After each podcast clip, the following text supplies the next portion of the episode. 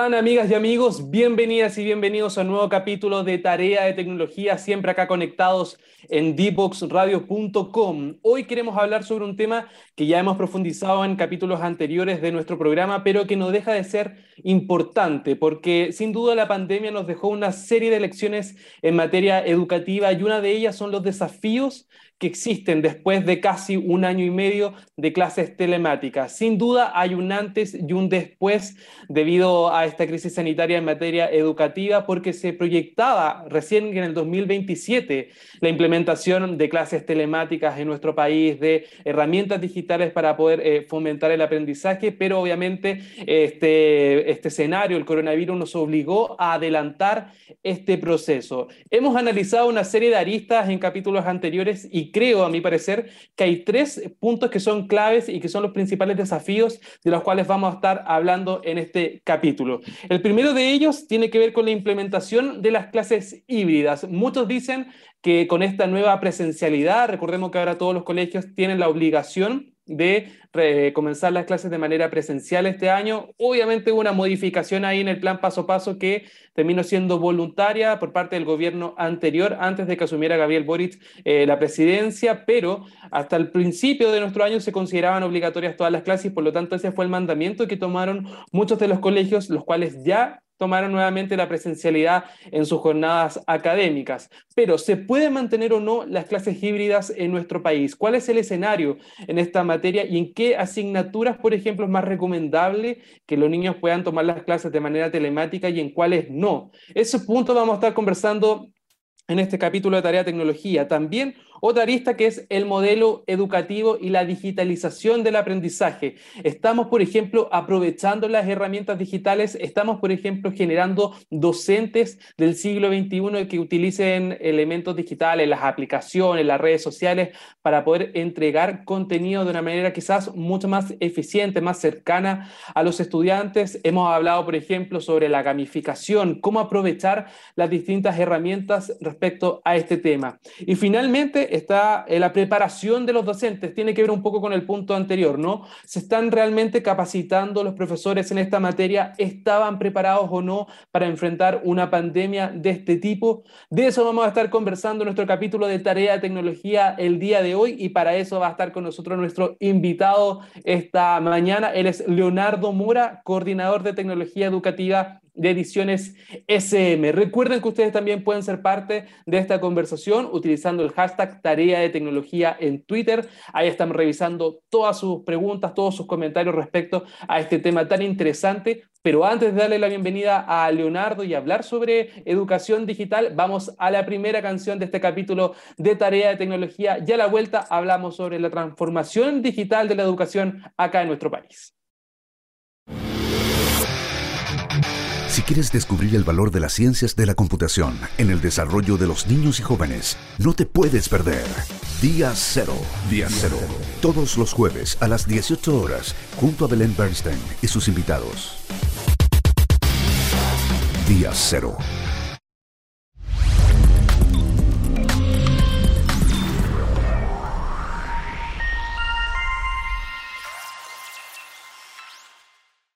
No te quedes fuera. Conversaciones de futuro para Latinoamérica. Latinoamérica. Cada martes y jueves a las 9 de la mañana en Latam 2050 con Ángel Morales. Somos divoxradio.com. Transformación digital entonces de la educación en nuestro país, tres desafíos principalmente, la gamificación, uno de ellos sobre todo en la entrega del aprendizaje, cómo se están utilizando las herramientas digitales para poder, por ejemplo, implementar nuevas tecnologías en las salas de clases, motivar también a los estudiantes a que aprendan utilizando redes sociales, plataformas digitales, etc. De eso queremos hablar esta, esta mañana acá en Tarea de Tecnología y para eso le damos la bienvenida a nuestro invitado del día de hoy. Él es Leonardo Mora, coordinador de tecnología educativa de Ediciones SM. Leonardo, bienvenido a Tarea de Tecnología. Hola Nicolás, ¿cómo estás? Muchas gracias por la invitación. Muchas gracias por estar con nosotros acá en dboxradio.com y primero que todo, antes de comenzar a hablar sobre este interesante tema, cuéntanos de qué se trata Ediciones SM, para que tengan ahí en la casa una referencia. En general, yo creo que cuando tú le, le le preguntas a la gente que lo que entiende por ediciones SM, lo más seguro es que les traiga a la cabeza los textos escolares. Creo que eso es como nuestro mayor eh, percepción cuando alguien le preguntas por SM, pero SM es mucho más que eso. De hecho, yo soy parte del equipo de tecnología educativa, que es un área de servicios educativos que nace durante todo este periodo, no solo de pandemia, sino que el tiempo anterior. Ahora, el Grupo SM, que es un grupo internacional, que es bueno, la sede en España y que tiene sede en más de 10 países, principalmente se dedica a investigación educativa, formación del profesorado, fomento de lectura a través de la Fundación SM, que tiene una serie de iniciativas a lo largo de los países en que se encuentra presente SM. Y como te comentaba recién, un poco para poner en contexto la experiencia que nosotros tenemos, es el equipo de tecnología educativa que de alguna manera nace con el, ¿cómo decirlo?, con el auge de las plataformas hace varios años atrás y con la intención de ir mirando qué estaba pasando con tecnologías mucho antes de la pandemia. Entonces lo nuestro ha sido, que yo creo que por eso es interesante esta conversación, mucho ensayo y error y mucha observación de qué está pasando exactamente en el aula. Entonces, por ese lado, SM, la preocupación ha estado durante todo este tiempo en esta investigación específica y en esta aplicación de planes ante la pandemia, y claramente después de la pandemia todo este contexto cambia.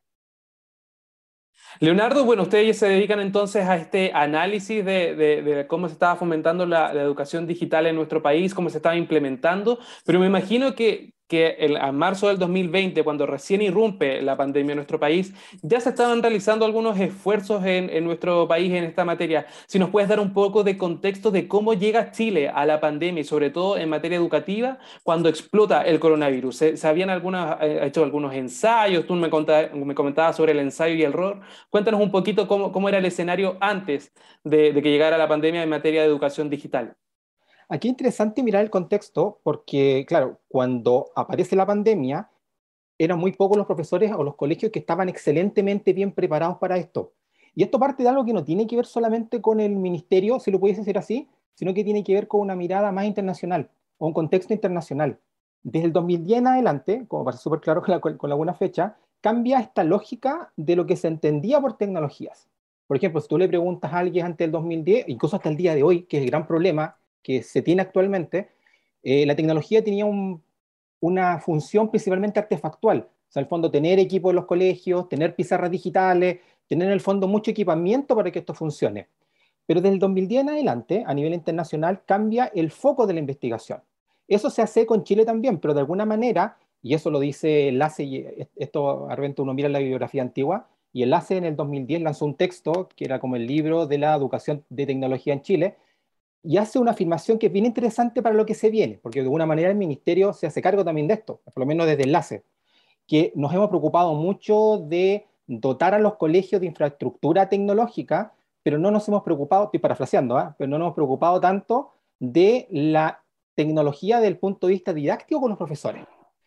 Y eso es lo que marca de alguna manera todo lo que ocurrió después, porque si tú tienes el equipamiento, los colegios, las escuelas, sentían de que estaban preparados para el uso de tecnología. Pero por otro lado, la importancia de la tecnología cambia. Eh, y, cambia el punto de vista de, la percepción que yo tengo de la utilidad que tienen los medios tecnológicos. Esta idea yo creo que es súper clave para entender lo que pasó con la mm. pandemia, porque eh, si tú le preguntas o le preguntas a los profesores ante la pandemia, incluso durante el periodo de pandemia, eh, decían, no, lo que pasa es que yo no puedo trabajar con tecnología porque los niños son nativos digitales. Yo me imagino que eso lo has escuchado varias veces. Sí, lo hemos conversado acá anteriormente. Y de hecho es una afirmación que es muy común todavía en los colegios. ¿Por qué te comento esto? Porque de alguna manera toda la investigación del 2010 en adelante echó por tierra ese imaginario, ese concepto.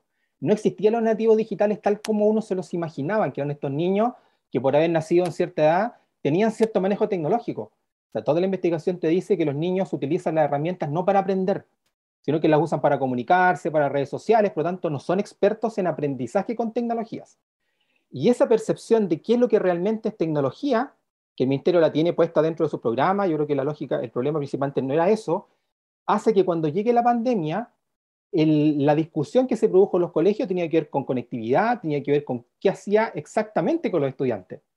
Y si tú te fijas bien, si la discusión no había calado a nivel de profesorado, malamente cuando comenzó la pandemia estábamos preparados para este proceso o este paradigma nuevo de las clases online. Por lo tanto, si tú me preguntas, lo más complejo durante el, primer año de pandemia fue, y creo que hasta el día de hoy no tengo la respuesta si esto realmente cambió, es realmente tener claro cuál es el papel o el concepto de tecnología en educación.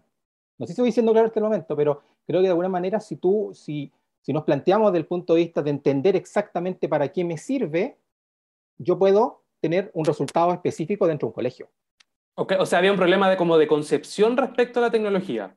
Es un problema de concepto, porque de alguna manera, y esto es una opinión que nosotros, bueno, es una observación principalmente, porque de hecho, y creo que nosotros estamos partiendo ahora dentro de mi equipo de trabajo, estamos partiendo con esta nueva, no nueva voy a decir, pero es como, ¿qué pasa después de la pandemia con este concepto? Si cambió realmente, porque si tú sientes de que manejando muchas herramientas realmente soy tecnológico, ahí tenemos un problema conceptual. De hecho, cuando yo te, yo te hablaba de esta línea investigativa, tiene mucho que ver con este concepto de, que las tecnologías son eficientes para el, trabajo que tú debes realizar.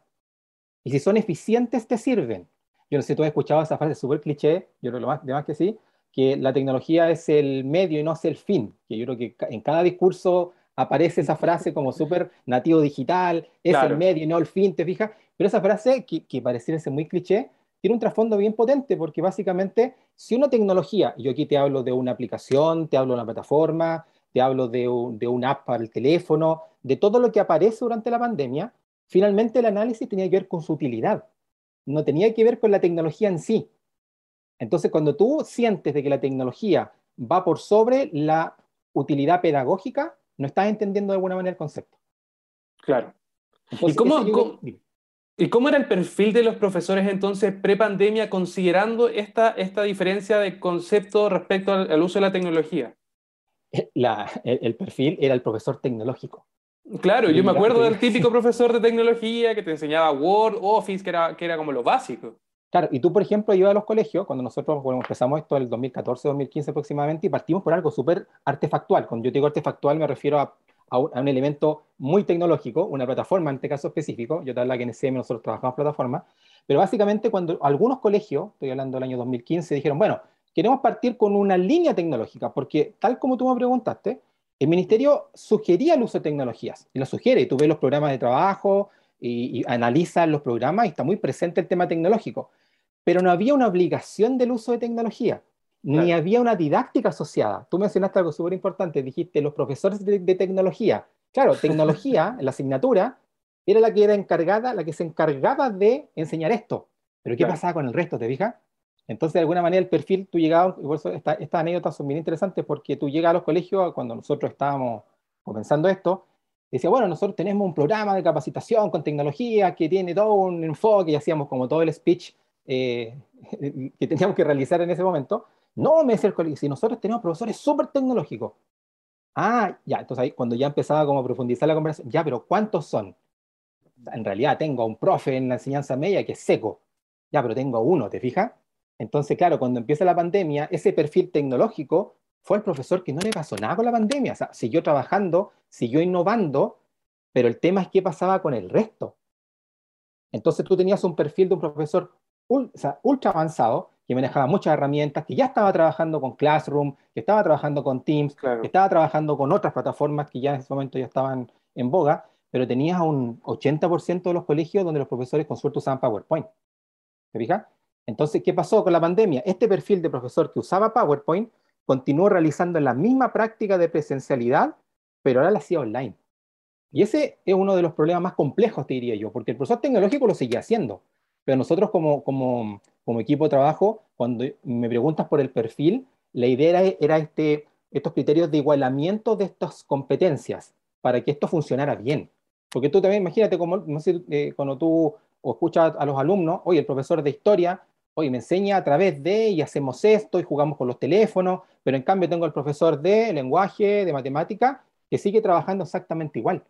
Entonces, cuando tú tienes esa disparidad de criterios dentro de un colegio, la tecnología realmente está funcionando a un solo nivel, que es el nivel del profesor tecnológico, pero no está funcionando como un perfil de colegio. Entonces, cuando esto comienza, hay muchos colegios que lo han hecho, ¿ah? eh, de hecho, hay muchos colegios que estaban preparados, pero si tú te podría decir que en realidad 80-90% de los colegios no estaban preparados para esto. Leonardo, ¿y nunca hubo un intento por tratar de diagnosticar eh, las capacidades digitales que tenían los profesores? ¿Algún esfuerzo por parte, no sé, del Ministerio de Educación de nivelar estas diferencias entre los llamados profesores de tecnologías y el resto de los docentes de un establecimiento o, o quizás de una generación también? Porque hay muchos profesor adultos que está acostumbrado al libro de clase, a pasar todo de manera manual y le hace como el quite, por decirlo, eh, a, implementar tecnología en las clases que obviamente con esta nueva realidad de la pandemia se vieron un poco obligados a sumarse a esta tendencia? Hay varios, hay varios eh, diagnósticos que se han ido realizando a lo largo del tiempo. De hecho, cuando el 2009, la primera, no, sé si recuerdo exactamente el año, pero el 2009-2008 aparece como el primer marco de competencias digitales que era de la UNESCO, ese tiempo. Marco de competencias que era bastante vago, vago en el sentido de que era muy grande, o sea, era, muy, era muy complejo de, de entender. 2008-2009 aproximadamente, ahí puedo perderme un poco en el año. Y en Chile, el año 2013, aparece el, marco común, disculpa, la matriz de habilidades TIC. Y la, la, matriz de habilidades TIC, que es un documento muy bien realizado, en este caso por el Ministerio, te hablaba ya de las competencias que un estudiante debía tener para poder moverse en este mundo digital. Pero los diagnósticos, y, y respondo a la pregunta que me estás realizando, los diagnósticos eran de herramientas, soy capaz de abrir un archivo, eh, soy capaz de descomprimir un archivo, soy capaz de utilizar una plataforma. Que... Eran preguntas que iban principalmente a tu expertise tecnológica digital, pero no era, no era un diagnóstico que te permitiera decir, mira, sabes que en realidad yo manejo cuatro herramientas, pero la utilidad pedagógica que tienen es esta, porque finalmente son dos dimensiones distintas. Y aquí voy un poco a algo que es súper importante, que es una línea que nosotros hemos seguido, seguido durante todo este tiempo, que son las competencias digitales docentes. Porque yo te dije recién, la matriz de habilidades TIC del ministerio es de estudiantes. Claro, obviamente habla de todo lo que un profesor también tiene que hacer. Pero no, pero no, no existía un marco o no había un marco claro de qué es lo que un profesor transversal, no de tecnología asignatura, debía manejar para moverse en este mundo digital. ¿Te fijas? Entonces ahí hay varios, bueno, hay varios marcos actualmente. Yo, yo te voy a comentar el, más, el que nosotros más hemos trabajado. Está el marco ISTE, eh, que es muy conocido el CSST de Ciencia de la Computación en Estados Unidos. O sea, hay una serie de organizaciones que se han preocupado de, qué tiene que hacer un profesor. Pero la OCDE, o, perdón, disculpa, la Unión Europea le comisiona al INTEF de España, 2014-2015, pues, eh, que, que, prepare un marco o que haga una investigación a nivel europeo con respecto a cuáles son estas, estas competencias. Mire, yo cuando hablo de competencia, porque a veces puede parecer como que estos conceptos son medio, son medio vagos, me refiero básicamente qué es lo que, cómo tú eres competente para hacer algo. Tus habilidades pues, para poder enfrentar eso. Justamente, ¿Qué, ¿qué, es exactamente lo que debo saber y cómo tú eres capaz de funcionar con tecnología en este caso? Se le comisiona al INTEF, a España en este caso, que obviamente la crítica es que pudiesen ser modelos externos, que, que es una crítica súper aceptable, pero básicamente España es el país que más horas de capacitación docente impartía. ¿Te fijas? Entonces, en comparación con otros países, porque tú me puedes decir, ah, que Finlandia está súper adelantada. Sí, pero Finlandia tiene otro sistema educativo. En el caso de España, la gracia que tenía era la cantidad de horas de capacitación que un profesor recibía con tecnologías. Bueno, pero básicamente el estudio, que duró varios, años, eh, hasta el 2016, que aparece el primer borrador. Y aparece el primer borrador donde te dice, mira, ¿sabes que estas cinco dimensiones es lo que un profesor competente en tecnologías debe saber?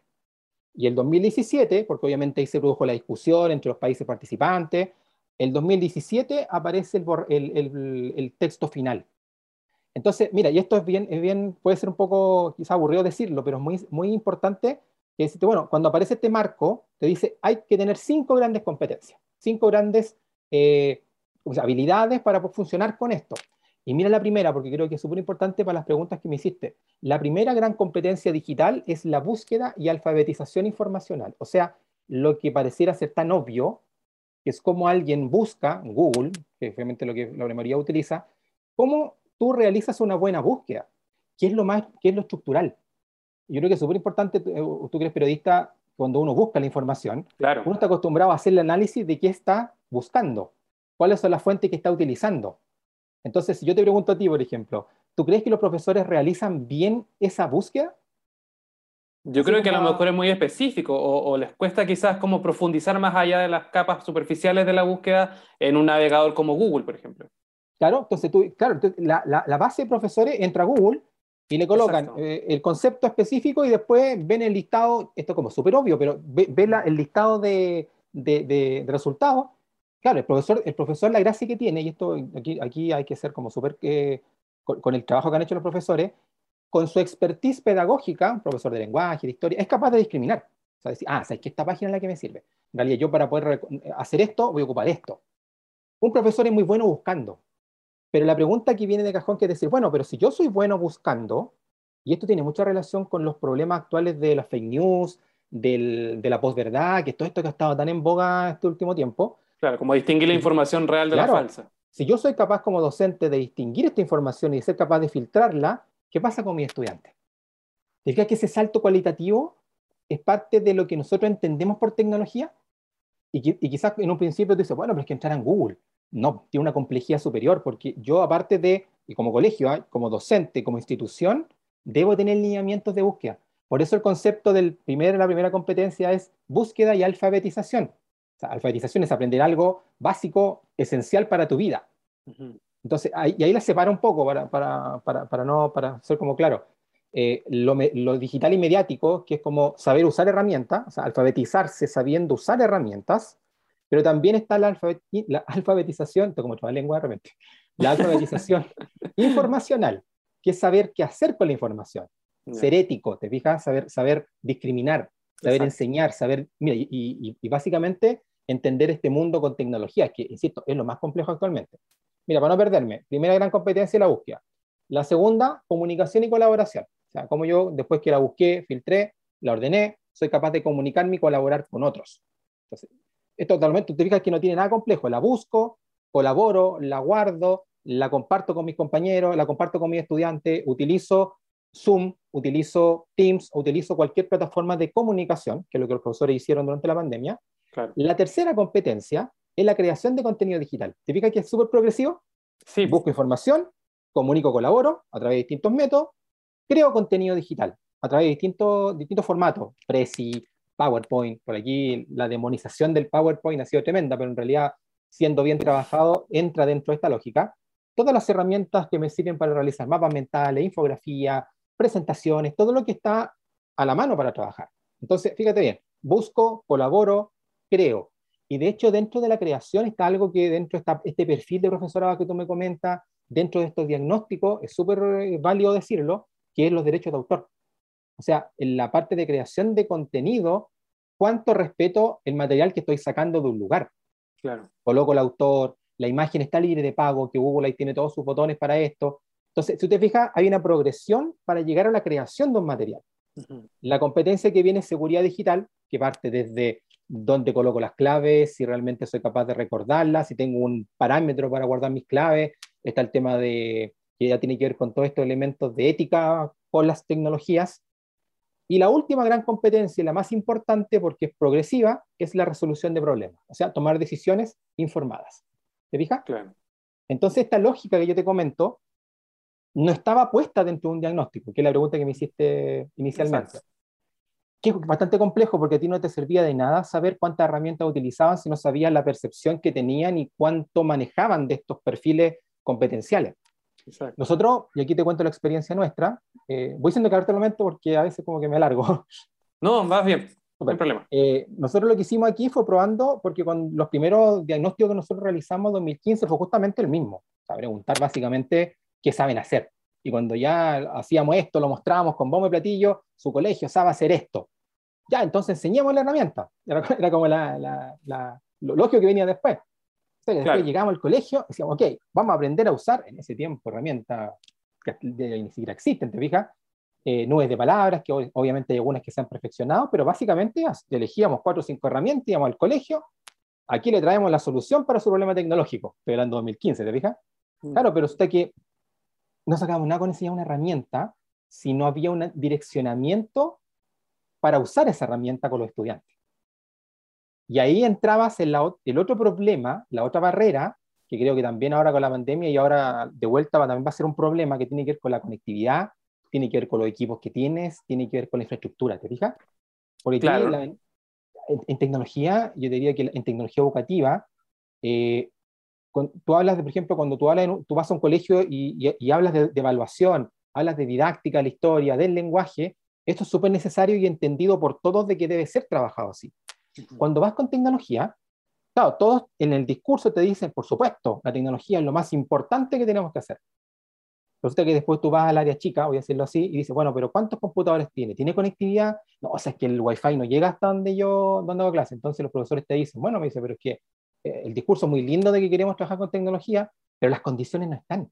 Exacto. Entonces, el puente que se producía ahí, que a nosotros, como te decía, el ensayo y error, era como llegar con, con este concepto de solución tecnológica, cuando en realidad las soluciones no existían. ¿Te fijas? Claro, y me imagino que este salto también lo tuvieron que hacer muy rápido, muy obligados, porque estaba en juego el año académico desde el 2020 en adelante.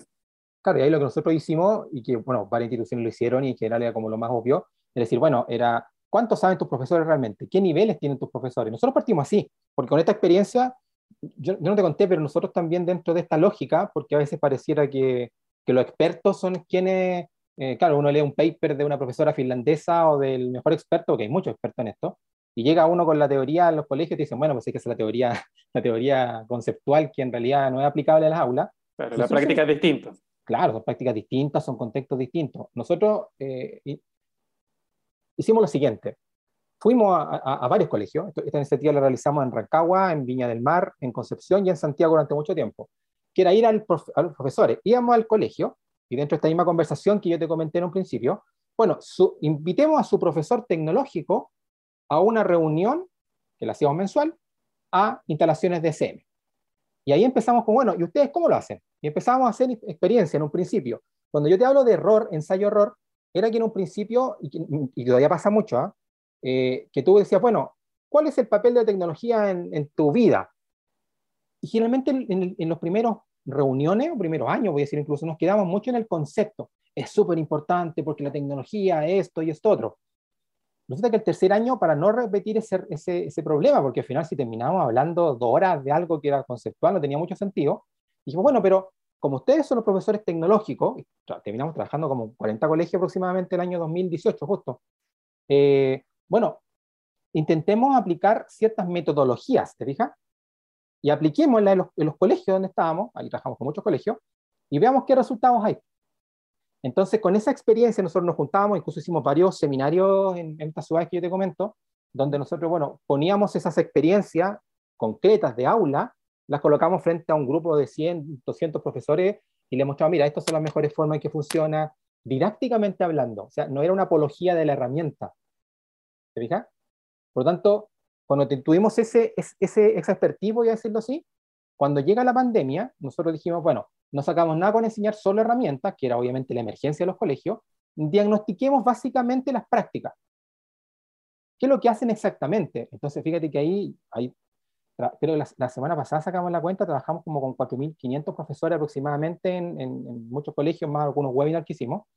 Y, y, dentro de las preguntas que hacíamos, el tema de, la alfabetización, todo esto que estoy comentando, pero una de las preguntas que hacíamos, bueno, ¿cuál es su práctica principal? Y, le colocamos un listado. Ya, eh, el envío de guías en formato PDF, Word o PowerPoint. Y la mayoría, la, línea dentro de las respuestas siempre estaba ahí lo más alto. Y después le preguntamos cómo, cómo, evaluaba. ¿Te fijas? Claro, y en consonancia con lo anterior, la mayoría de los profesores pedían las guías de nuevo impresas, las mismas que habían impreso y que habían mandado a los colegios, las pedían de vuelta, las revisaban a mano y las envían nuevamente. Entonces, ¿te fijas la cantidad de trabajo que tiene eso? O sea, en el fondo, el profesorado en Chile tuvo que trabajar a un nivel competencial superior cuando con suerte nadie les había hablado del nivel 1. Exacto. No tenían ni la base, yo creo. No, no había la base. Entonces, nosotros, y esto como te digo, la experiencia nuestra, y esto pasó en todas partes, que el profesorado tuvo que entrar a un nivel de trabajo o a, un, a, un, a un, proceso de trabajo para el cual nunca había estado preparado. Y que todavía, y, creo que, y yo creo que sigue siendo uno de los problemas principales, todavía se, me, se seguía midiendo como el uso de plataforma, cuando básicamente el problema era otro, o es otro, ¿te fijas? Entonces, el diagnóstico que te comento yo, preguntamos y ahí armábamos un plan que era mucho más, como decirlo, más real. O sea, en realidad, mira, este colegio, con, con, este, con, con, este diagnóstico que nosotros tenemos, en realidad vamos a trabajar con cuatro herramientas para trabajar búsqueda, para trabajar evaluación, para trabajar creación de contenido, y con estas cuatro nos vamos a mover todo el año. ¿Te fijas? Entonces, de alguna manera le creamos al colegio un flujo de trabajo. Y eso lo, creo que fue lo más exitoso si es que hay un éxito dentro de esto, porque también hay que, aquí no, no, me gusta hablar de éxito en tecnologías, por lo mismo que te he comentado para atrás, de alguna manera que, que, tu colegio pudiese funcionar con tecnología y con, la, y con la herramienta básica que requería. Claro, yo creo que todavía hay muchos desafíos que no solamente los docentes, sino también como la comunidad académica en general tienen que enfrentar, sobre todo en materia tecnológica. Queremos seguir hablando sobre este tema contigo, Leonardo, porque es súper interesante, de verdad. Hay harta, harta aristas, hartas ramas que podemos abordar, pero llegó el momento de saludar a Diatec que nos permite semana a semana estar al aire acá en dboxradio.com. Mucha atención a todas las personas que están escuchando la radio a esta hora porque si necesitas, por ejemplo, un soporte tecnológico para tus flujos de trabajo o quieres tener visibilidad en tiempo real de tus indicadores de tu empresa, basándose en metodologías ágiles, en desarrollo de sistemas, en Diatec conceptualizan, diseñan y desarrollan sistemas web a tu medida Piensa en grande y ellos lo hacen realidad. Conversa con ellos sobre tus planes y avancen juntos en la era digital. Encuéntralos en www.diatec.cl y también lo puedes encontrar en redes sociales como Diatec. Diatec siempre con Y para que lo puedan encontrar más rápido. Nosotros nos vamos a la segunda canción de este capítulo de Tarea de Tecnología y a la vuelta seguimos hablando con Leonardo sobre la digitalización del aprendizaje y la educación en nuestro país. Divoxradio.com.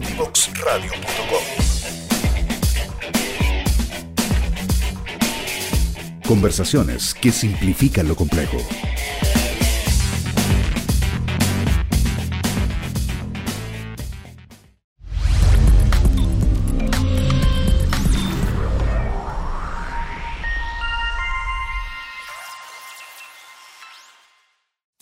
Te quedes fuera. Conversaciones de futuro para Latinoamérica. Latinoamérica. Cada martes y jueves a las 9 de la mañana en LATAM 2050 con Ángel Morales. Somos divoxradio.com. Y estamos de vuelta ya en tarea de tecnología acá por divoxradio.com. Recuerden que nos pueden encontrar en todas las plataformas y en todas las redes sociales. Estamos en LinkedIn, en Facebook, en Twitter, en Instagram, en YouTube también pueden encontrar parte de nuestros capítulos y también el de otros programas de divoxradio.com, obviamente. Hoy estamos hablando sobre transformación digital en la educación. Ya estamos haciendo un análisis con Leonardo Mora sobre lo complejo que fue para los profesores enfrentarse a las clases online, al teletrabajo en este caso. Obviamente no todos manejaban respecto al uso de tecnologías, de plataformas digitales, a aprovecharlas también en pro de la educación, pero me imagino que Leonardo, después de que ya han pasado un año y medio prácticamente con clases telemáticas, ahora muchos colegios vuelven a la presencialidad. Hay lecciones, hay cosas positivas que podemos rescatar respecto a esta experiencia. ¿Cuáles son las que ustedes, por ejemplo, como Ediciones SM, han podido encontrar, sobre todo en el dominio de tecnología por parte de los docentes? Aquí básicamente creo que, que, el gran aprendizaje o el gran avance, que, es lo que te comentaba antes de ir a, la pausa, eh, es que los profesores durante dos años tuvieron que entrar a esta lógica de trabajo de manera más exitosa, menos exitosa, pero tuvieron que entrar en forma obligatoria a esta lógica de teletrabajo, de utilizar herramientas digitales. Eh, aquí en Chile, bueno, eh, Google liberó la plataforma de, de G Suite, Google for Education actualmente, liberó el dominio para todos los colegios, por lo tanto fue bastante útil tener una columna vertebral en los colegios para poder colocar los materiales que se iban creando y poder generar estas clases virtuales o, estos repositorios de materiales para que los estudiantes pudiesen entrar eh, en el tiempo de pandemia. Eso, eso es un progreso bastante amplio, porque básicamente ahora los colegios ya tienen una lógica estructural de trabajo. Es como el esqueleto. Yo siempre hablaba cuando hacíamos los talleres con los profesores de que en este caso cualquier plataforma de gestión de aula, y voy a decir la más conocida en modo eh, Classroom, que es como se conoce generalmente, o Teams, tú tenías un esqueleto, pero el esqueleto tenía que llenarse con algo. Y dentro de este llenarse con algo estaban justamente estos procesos con herramientas tecnológicas. Por lo tanto, el avance tremendo, y yo diría que un paso gigantesco del profesorado es que ya logró el trabajo de estas competencias básicas que yo te comentaba en un principio que tuvo que entrar, pero rápidamente sin conocerlas. Ahora tú por lo menos, tú, la mayoría de los profesores ya han trabajado con plataformas, ya han trabajado con, con software de edición de video, han trabajado con plataformas de creación de contenido. Por lo tanto, lo que se viene, si, lo pregunta, si me pregunta a mí, tiene que ver con no perder este, este avance y continuar trabajando en esta lógica de estos procesos eficientes que tuviste con tecnología. Porque lo más seguro es que quizás cualquier persona puede pensar, bueno, sí, fue obligación trabajar con tecnología, y hubo muchos elementos que quedaron fuera, principalmente del lado de lo socioemocional, porque las, las tecnologías de alguna manera te sacan de este proceso, son muy, no sé cómo decirlo, pero son muy frías y finalmente no, no, no está este contacto que había con el profesor, que eso es completamente cierto, la tecnología no va a reemplazar ese factor específico. Por lo tanto, la lectura que viene ahora tiene mucho que ver con decir, bueno, ya aprendí a trabajar con esto, este flujo fue muy eficiente. Pregúntale a un profesor qué piensa ahora de reuniones de apoderados online en comparación con las reuniones que tenía antes presenciales. Sería un buen, un, buen, estudio hacer algo, preguntar algo real. real, completamente. ¿cuánto, ¿Cuánto, se le, no, no, solucionó porque suena feo, pero de alguna manera cuánto cambió. Facilitó, facilitó, la, resolver problemas, etc. Claro, y, y, es un ejemplo que, claro, un ejemplo súper concreto, pero aparte de eso, tú dices, bueno, yo en realidad evaluaba en algunos aspectos de mi clase, con, este, con esta plataforma funcionaba súper bien. Ah, mis estudiantes empezaban a buscar así, mi estudiante, entonces, esta lógica de, de lo, lo, conseguido, que es el desde, no se puede perder. Y creo que uno de los grandes miedos que nosotros tenemos ahora, no miedos, sino que como incertidumbres con respecto, eh, porque no, no, me gusta hablar de seguridad dentro de tecnología en esto específicamente, tiene que ver con qué, qué qué partido, qué decisión van a tomar los colegios actualmente, porque si, si tú le preguntas a la mayoría de los profesores o, a un colegio X, te puede decir es que en realidad quedamos tan aburridos de tecnología durante dos años que ahora no quiero saber nada con tecnología. Y todo esto que yo adquirí durante estos dos años sea letra muerta y no, y no sirva para nada. ¿Te fijas?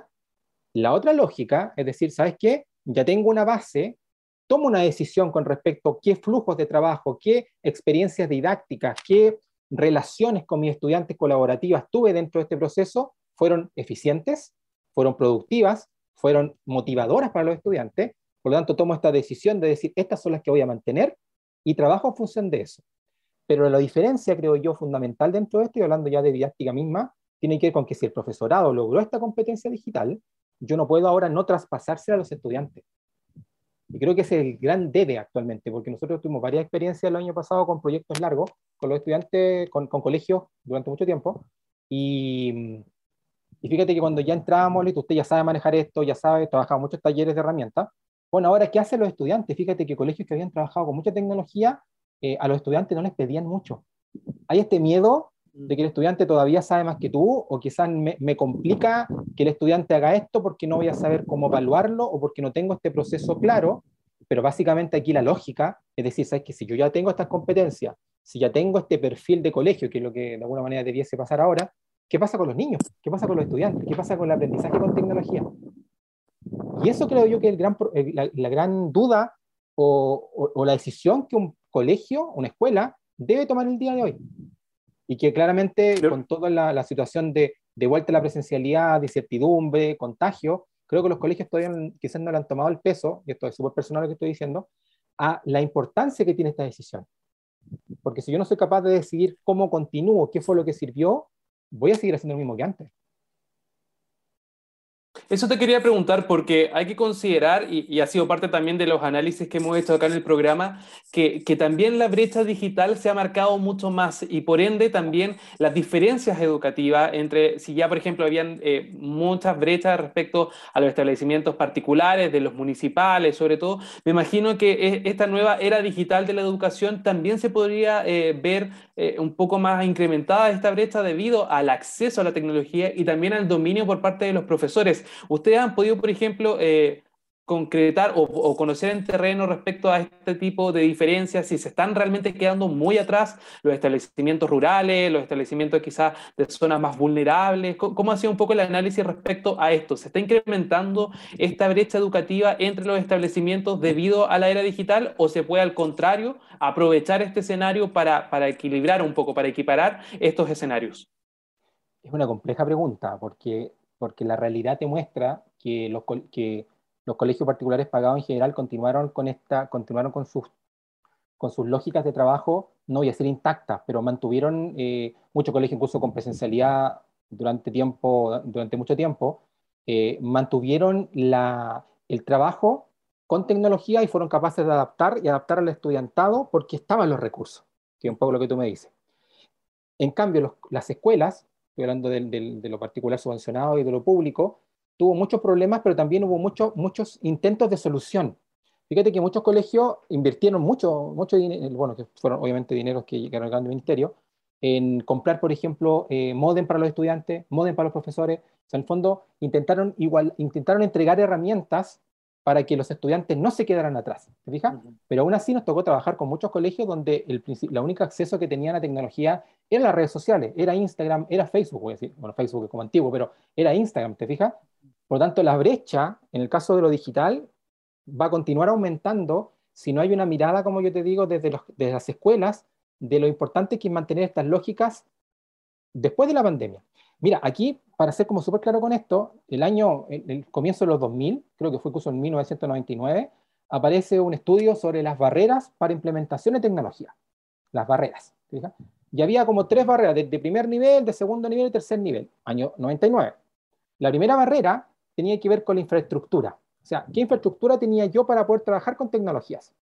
La segunda barrera era la percepción del profesorado. O sea, tengo la infraestructura, tengo un profesor que tiene esta mentalidad de decir, ¿sabes que me sirve la tecnología para algo? Listo, tengo la infraestructura, tengo un profesorado motivado. Y la tercera barrera es la didáctica.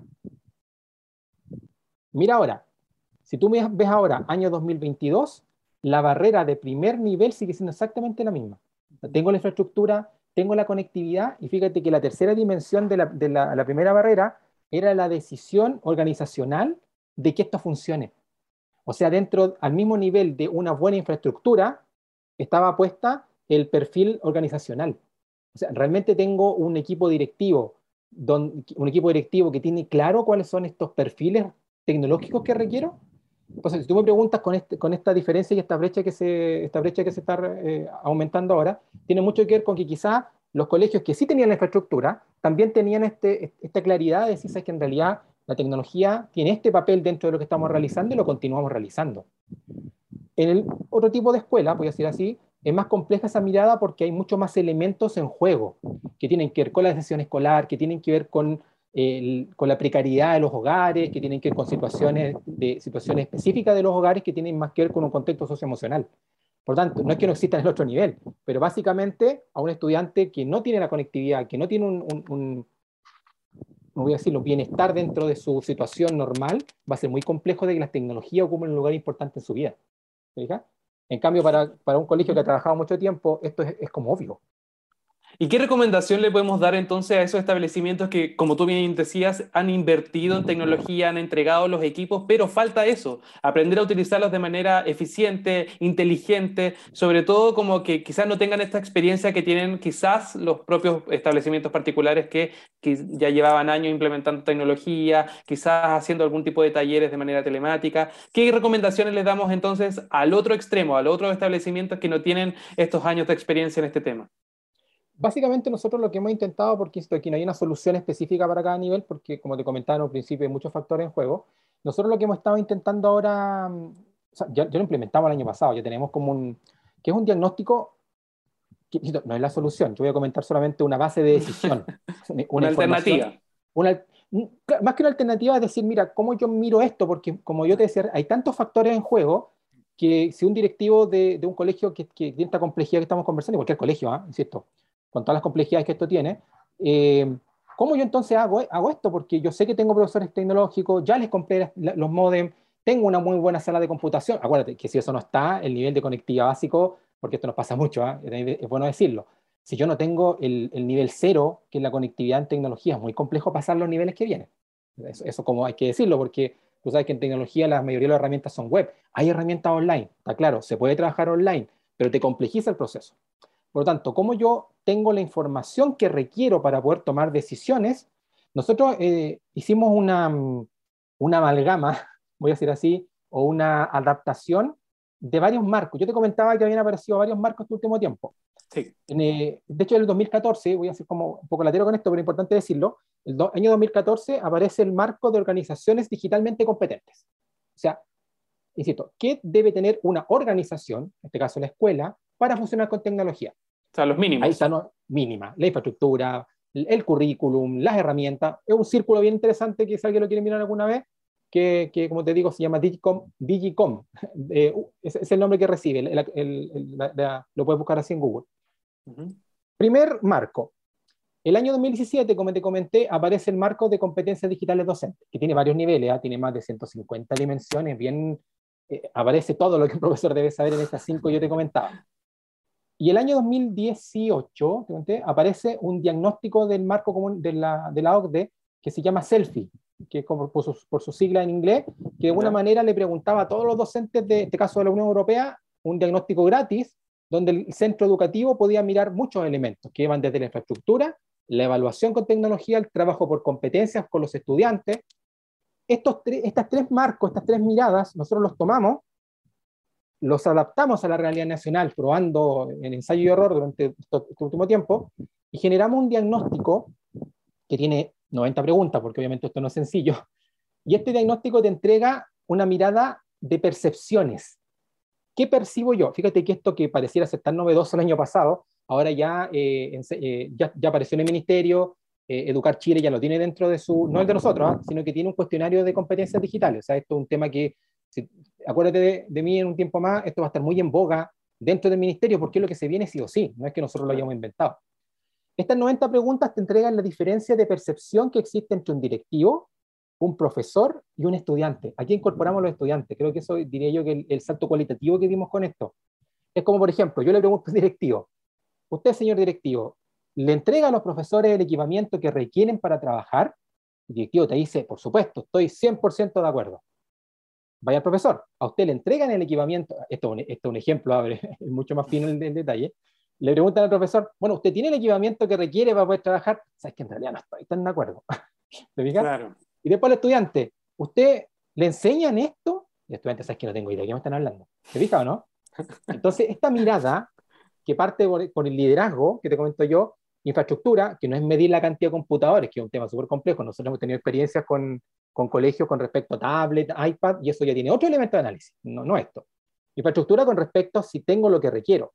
Cómo evalúo con tecnología, qué competencias digitales tengo, que es lo que te comentaba recién, eh, y cómo, cómo percibo la capacitación. Y eso es súper interesante porque generalmente nosotros como, como, instituciones externas sentimos que le venimos a entregar la solución al profesorado, cuando el profesor, cuando tú le preguntas, aprende más con el compañero, aprende más con eh, viendo lo que el compañero hace que de una institución externa. Esa mirada incluso nosotros la tenemos porque decimos, bueno, en este colegio la percepción del profesorado es que aprendo mucho más con el, con el otro. Entonces tú cuando generas las capacitaciones creas ciertos flujos de trabajo donde hay estas muestras, donde los profesores que más saben permeen estas prácticas, los que menos saben. Entonces vamos generando como un plan de trabajo que te permite a ti como colegio funcionar con tecnologías desde el punto de vista súper operativo concreto. Es cierto, esto no es la solución, pero creo que los colegios ahora, si no hacen este análisis de qué herramientas me sirven, qué dinámicas voy a realizar, eh, cómo voy a evaluar con tecnología y, básicamente, para terminar la idea, ¿qué es lo que es la tecnología? ¿Cómo la sigo entendiendo? ¿La entiendo como ante la pandemia, que era tener muchos aparatos? ¿O lo entiendo como una tecnología eficientista, de utilidad, de facilidad para funcionar con mis prácticas normales?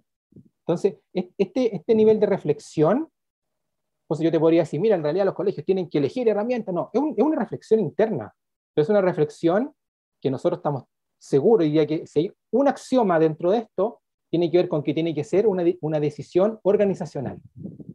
No puede, porque nos pasó mucho, que se, no sé, no, no, nos contrataban para una capacitación y el directivo nos decía, ok, aquí están los profesores, aquí está el horario, nos vemos en tres semanas más. ¿Los tienes listos? No funciona así. No funciona así. me imagino que también hay que considerar la voz de los estudiantes, de los apoderados también, que son parte fundamental. No sabemos el escenario sanitario, cómo va a ir más adelante. Podemos incluso retomar las cuarentenas dependiendo si aparece una nueva variante. Estamos súper vulnerables en ese sentido. Me imagino que en ese punto también es clave la voz de los apoderados, de los padres, de los niños, de los estudiantes también.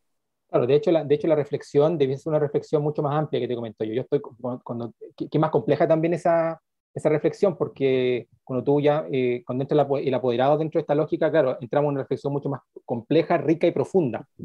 Pero para poder llegar a esa reflexión de unidad educativa, de comunidad educativa, tú también como colegio debes tener claro cuál es el papel que tú tienes con la tecnología. ¿Qué pasó en las casas? Creo que ahí tú tocaste un punto que yo, nosotros no, hemos trabajado en profundidad, pero es un debe nuestro, que qué pasa con, justamente con esta educación en casa de parte de los padres, porque los padres también tuvieron que entrar a las plataformas, tuvieron que trabajar con esto, entonces, finalmente, ¿qué esperas tú de una comunidad educativa como decisión de organización completa, de comunidad? Si tú no tienes clara esa lógica de trabajo, tú vas a seguir perdido, o digo, los colegios van a seguir, voy a decir perdido, ¿ah? pero no, no, es que estén completamente perdidos, sino que voy a seguir en esa lógica de no entender exactamente cuál es el papel exacto que la tecnología tiene. Por eso nosotros no hablamos de TICs. a mí me, me, da un poco de urticaria hablar de TIC, porque en el fondo es un concepto que, que abarca demasiado y que finalmente no es concreto. Claro. Porque existen más de 25 definiciones de lo que son las TICs. Entonces, cuando finalmente cada, no, no es que tengas que crear una tú como colegio, pero sí darte cuenta del papel exacto que esta tecnología tiene. con todo el aprendizaje para atrás, esto hubiera, hubiese sido mucho más complejo antes de la pandemia, porque realmente no estaba claro pero después de dos años trabajando con tecnologías, tú debías ya tener como claro qué te sirvió y qué, no te sirvió. Entonces, Yo creo que está súper Está súper claro entonces el desafío para todos los establecimientos. Tienen que entonces no solamente ver cuántos equipos cuentan, sino también el concepto de tecnología. No basta con que exista el profesor de tecnología como era antiguamente. Ahora todos los profesores tienen que sumarse a esta tendencia, capacitarse sobre todo a aprender y hacer un análisis como comunidad educativa respecto a cómo seguir avanzando. Ha sido una conversación de verdad súper interesante, Leonardo. Espero que nuevamente puedas estar con nosotros acá en Tarea de Tecnología. Se nos fue el tiempo volando hablando de verdad, pero un tema muy interesante, así que esperamos que pueda estar nuevamente en el futuro acá en nuestro programa. Gracias, Nicolás, y saludo a todos los que nos están escuchando. Y con esto nosotros cerramos este capítulo de Tarea de Tecnología. Recuerden que va a estar disponible en todas las plataformas de dboxradio.com y nosotros nos vemos en un nuevo capítulo nuevamente próximamente acá en dboxradio.com. Que tengan una excelente jornada.